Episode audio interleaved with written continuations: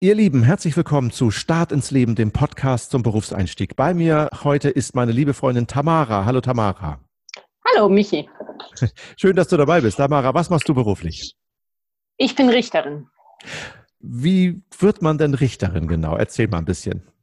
Ja, Richterin wirst du, äh, wenn, äh, jedenfalls in Deutschland, wenn du Jura studiert hast und äh, nach dem abgeschlossenen Jurastudium dann noch ein juristisches Referendariat, so nennen wir das, hinterher schiebst. Du musst also nach dem Studium ein erstes Staatsexamen machen und nach dem Referendariat ein zweites Staatsexamen. Im Referendariat, äh, da hast du verschiedene Praxisstationen beim Anwalt oder bei Gericht oder in der Verwaltung. Und danach ja, wie gesagt, hast du dann noch ein Staatsexamen. Das Referendariat dauert zwei Jahre. Mhm. Kannst du ein bisschen was erzählen, wie das Studium aufgebaut ist? Womit beschäftigt man sich da? Worauf darf man sich da freuen? Ja, worauf darf man sich da freuen? Also äh, du lernst vor allen Dingen äh, die äh, drei Hauptrechtsgebiete, so nennen wir das, ähm, Zivilrecht, Strafrecht und öffentliches Recht. Ja, und du lernst die juristische Methodenlehre wie man ähm, an Fälle äh, herangeht. Das klingt erstmal ziemlich trocken, wenn ich ehrlich sein soll. Oder gibt es da auch einen Fun-Faktor dabei? Ja, du musst fasziniert sein von dieser Art von Lösung. Also der, das klingt ja für viele ganz äh, trocken. Gleichzeitig ist es so, dass Jura mit ganz vielen Lebensbereichen, die wir kennen, zu tun hat. Also wenn ich äh, zu schnell fahre als Autofahrer, dann habe ich mit dem juristischen Bereich zu tun. Wenn äh, ich einen Verkehrsunfall habe, habe ich mit dem juristischen Bereich zu tun. Wenn ich einen Handyvertrag abschließe, habe ich es mit dem Zivilrecht zu tun. Wenn ich mir eine Klamotte kaufe, ähm, dann schließe ich einen Kaufvertrag. Ja, das sind alles die Bereiche, alle Bereiche des Lebens haben letztlich mit Jura zu tun. Und wenn du da ein Problem hast, äh, dann bietet dir das Recht oder die, die Wissenschaft eine Möglichkeit, wie man das lösen kann. Ist es so, dass du als Juristin durch das Leben gehst und genauso wie du das gerade so schön plastisch für uns beschrieben hast, eigentlich immer aus der juristischen Brille auf das Leben schaust und auch, sagen wir mal, dir vorstellst, was jetzt alles schiefgehen könnte, wenn man vielleicht sich rechtlich nicht abgesichert hat, wenn man keinen vernünftigen Vertrag geschlossen hat, wenn man vielleicht keine Versicherung hat für die eine oder andere Situation oder was das eigene Tun und Handeln vielleicht auch bewirkt. Ich würde mal sagen, das wird mit den Jahren schlimmer, aber nein, ich denke nicht immer nur in juristischen Kategorien. Also ich überlege auch einfach, ähm, ob es äh, nicht sinnvoll ist, Sachen anders zu lösen als übers Recht. Wenn ich das so richtig verstehe als Nichtjurist, ich bin ja Naturwissenschaftler, wenn ich als Nichtjurist da mal so drauf gucke, stelle ich mir das so ein bisschen so vor, diese Gesetzestexte wie so eine große Spielanleitung eines sehr komplexen Spiels. Irgendjemand hat das geschrieben, jetzt sitzen die verschiedenen Spieler da drum rum und würfeln und spielen und dann passiert irgendetwas und du bist vielleicht diejenige, die darauf achtet, dass diese Spielregeln eingehalten werden. Und vielleicht muss man da auch manchmal feststellen, ja, macht jetzt nicht mehr so viel Spaß, wo wir diese Spielregeln einhalten, ist aber so, steht hier. Ist das manchmal auch für dich zum Haare raufen, dass du sagst, ja, also wer sich das jetzt ausgedacht hat?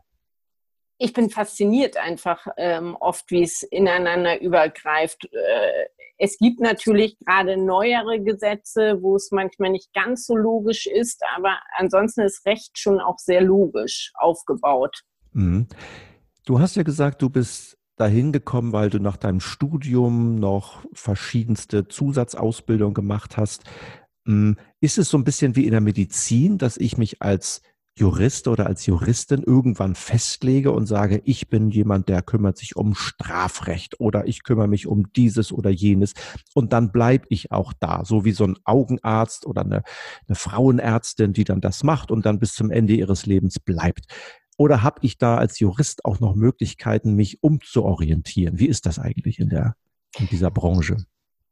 Es bleibt kompliziert in der Branche. Du wirst ähm, Volljurist, so nennen wir das. Äh, du hast äh, letztlich mit der Ausbildung die Möglichkeit, danach alles zu machen.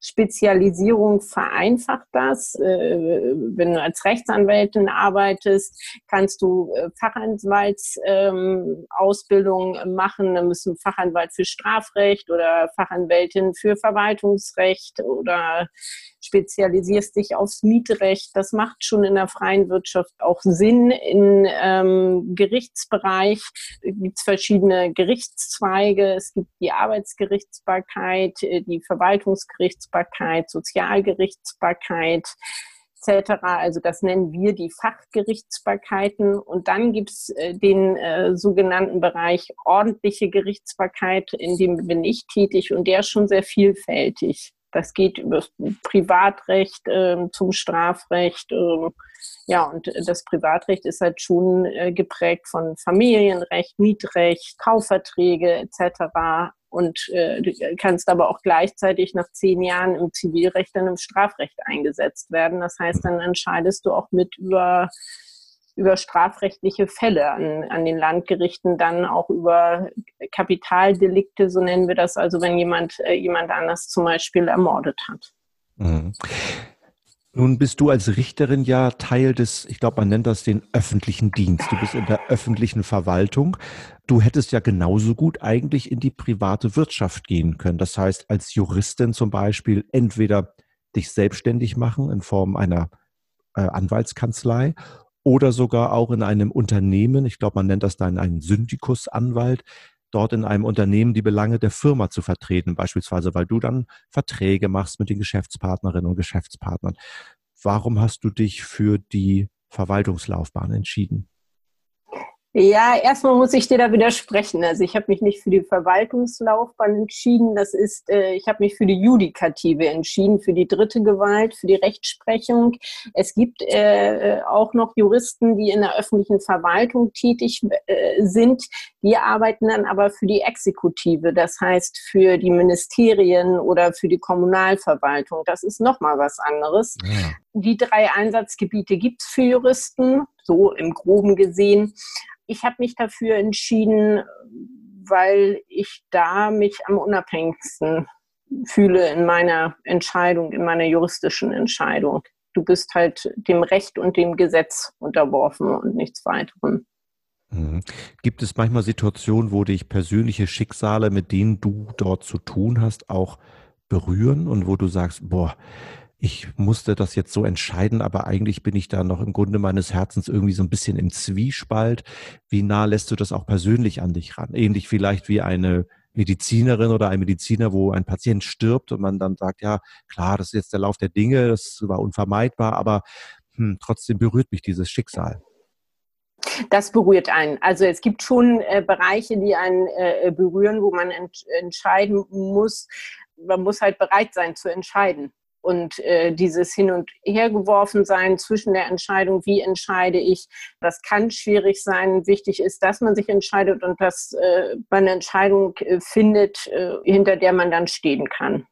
Und berühren tut ein dann, wenn es sehr in den persönlichen Bereich von Menschen hineingeht. Also dann, wenn es ähm, etwa darum geht, um Kindeswohlgefährdung um schwerwiegende Verletzungen von Personen, ähm, etwa aufgrund eines Verkehrsunfalls. Und dann muss man entscheiden darüber, wie hoch ist denn das Schmerzensgeld, das der oder diejenige bekommen soll dafür. Da sind einfach verschiedene Schicksale dabei, wo man sagt, boah, da hat jemand einen ganz schönen äh, Ballast zu tragen aufgrund dieser Schicksale, die man aber mit Jura auch nicht lösen kann. Man kann nur den Fall an sich auflösen und möglichst freundlich mit den Menschen umgehen, denke ich auch dabei und den recht verständlich machen.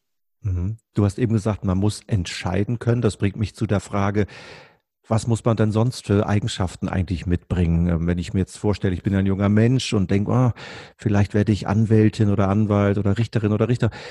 Was würdest du sagen? Was sind so Eigenschaften, die einen dann befähigen, da auch einen guten Job machen zu können als Jurist oder als Richterin?